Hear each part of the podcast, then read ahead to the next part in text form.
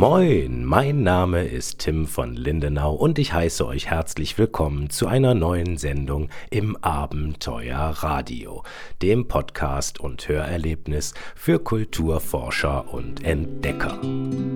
Moin, so, das Wochenende ist vorüber, wir haben Montag und es geht weiter im Abenteuerradio mit neuen Entdeckungen. Entdeckungen. Ja, ich habe es schon angekündigt beim letzten Mal.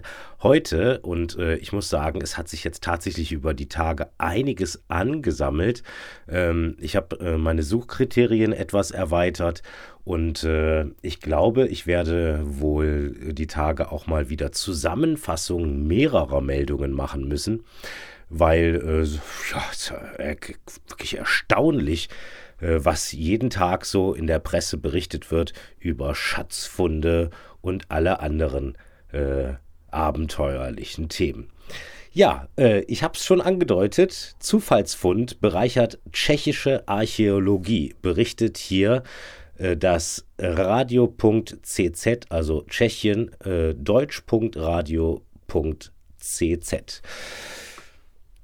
Ja, was ist das denn für ein Zufallsfund? Also ich muss sagen, ich bin begeistert, wenn ich hier die Fotos sehe.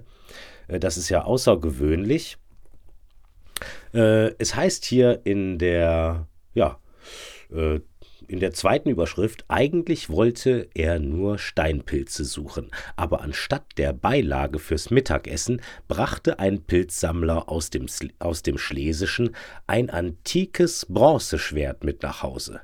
Ja, Nicht schlecht. Äh, ein regenreicher Oktobertag soll das gewesen sein und im Osten Tschechiens äh, ging der gute Mann also in den Wald, um da nach Pilzen zu suchen. Ja, und als er so durch den Wald streunte, Moment mal, was macht denn hier mein Computer gerade? Jetzt geht es. So. Als er so durch den Wald streunte, äh, ragte ein Stück Metall aus dem, aus dem Boden. Äh, jetzt haltet euch fest, gleich wird's schlimm, äh, wo er erst einmal so lapidar dagegen trat, äh, als das oberste Stück davon abbrach. Naja, er hat es dann aufgehoben und stellte fest, dass es ein Teil einer Schwertklinge ist. Ja, und äh, ganz interessant finde ich, dass hier in der ähm, na, wie heißt es denn? In dem Zitat aus dem Artikel ist der letzte Satz von dem Sammler. Äh, dann habe ich auch noch eine bronzene Axt gefunden. Ich habe aber nicht einen Augenblick daran gedacht, sie auf dem Schwarzmarkt zu verkaufen.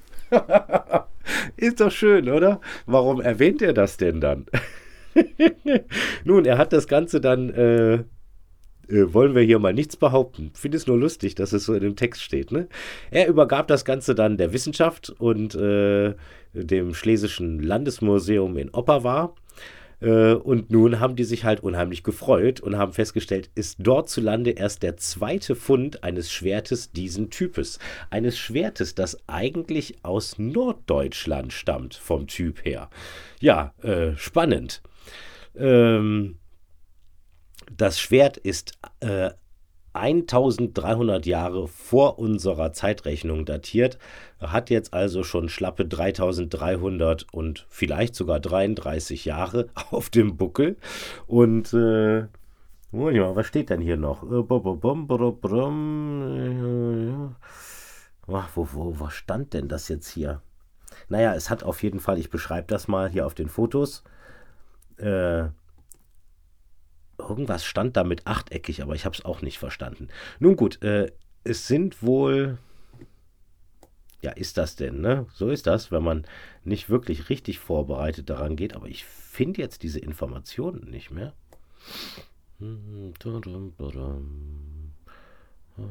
Ja, wir haben ja Zeit, ne?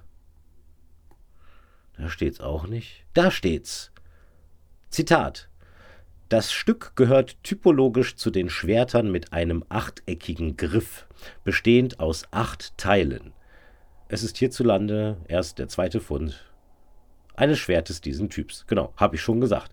Ja, äh, wir sehen also ein sehr dunkles äh, schwarzes Schwert auf den Fotos, äh, zerbrochen in ja, wohl einige Teile. Hier gibt es interessanterweise, vielleicht sind das aber auch nur Beispielfotos und die zeigen gar nicht das Originalschwert, äh, auch noch eine Speerspitze. äh, neben das Maßband.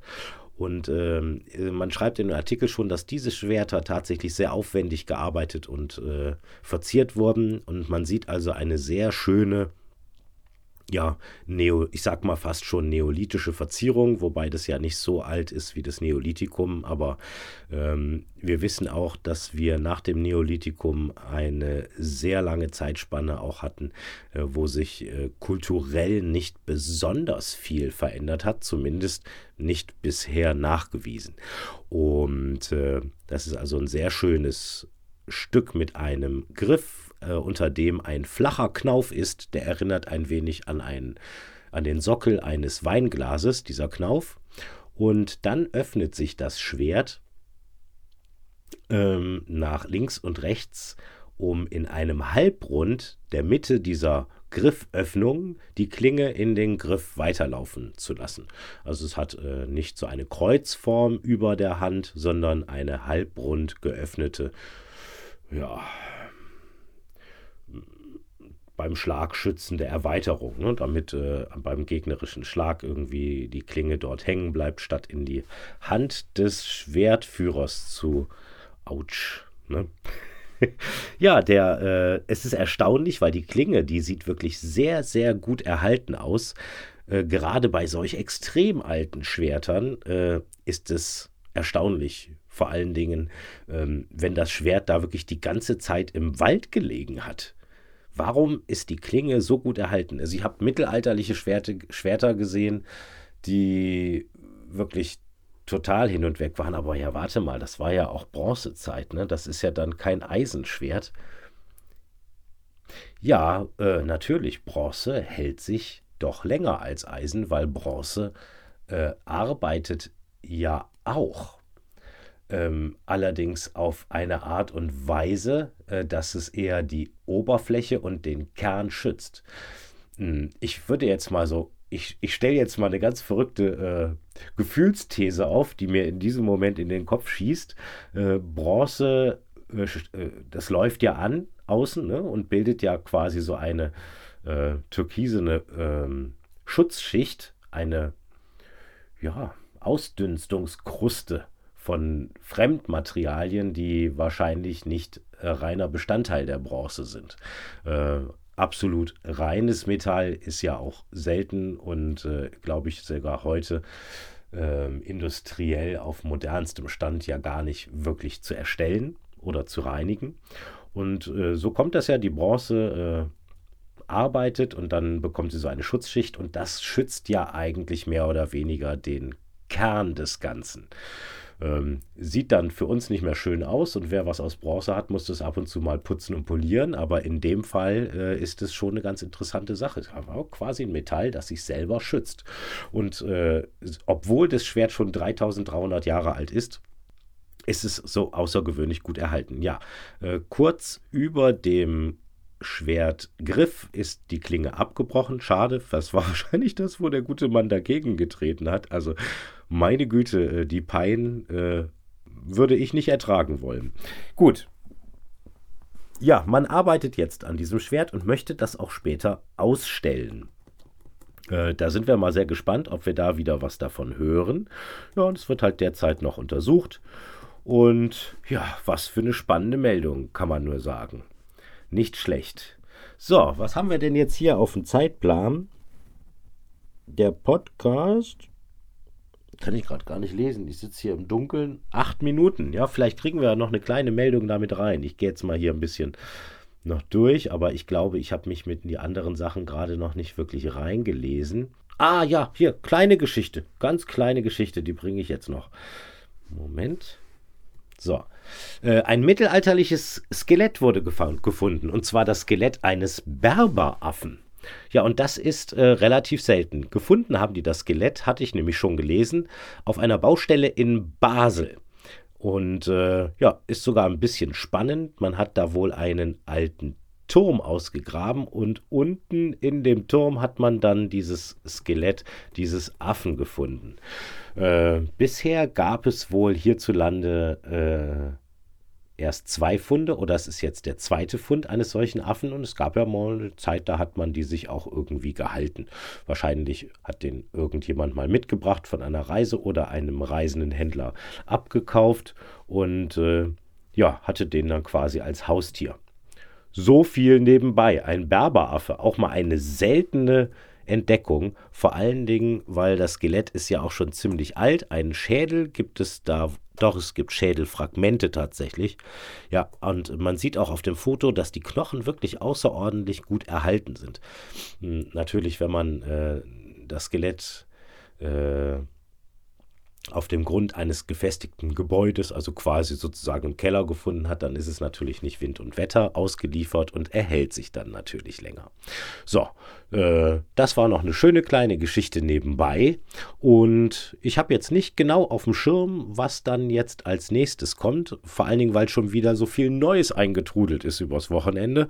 Und da hatte ich ja nun mal gar keine Zeit. Ich kann euch allerdings eines auch verraten, es wird ein bisschen spannend irgendwann jetzt noch die Tage, weil wir haben nämlich ein paar UFO-Meldungen auch dabei. Und das halte ich auch für sehr abenteuerlich und möchte das äh, mit hineinbringen. Weil es hat nämlich eine Besonderheit, es ist keine reißerische oder lächerlich machende Berichterstattung, diese UFO-Meldungen, die hier eingegangen sind, sondern es ist eine sehr seriöse Berichterstattung über diese UFO-Sichtungen. Und äh, ein eine Sichtung äh, hat sogar einen wissenschaftlichen Kommentar mit dabei.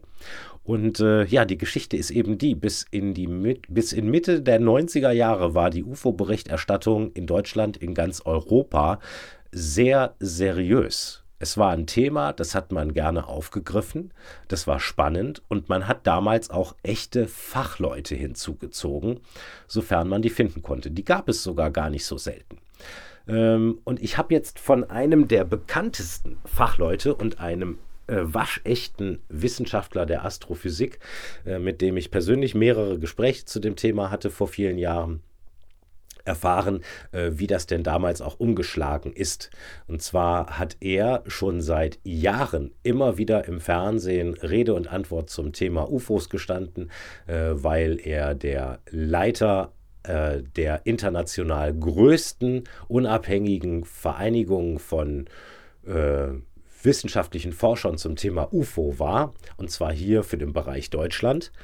Und äh, er hat also dann regelmäßig im Fernsehen äh, solche Themen dokumentiert und sein bestes Wissen dazu gegeben.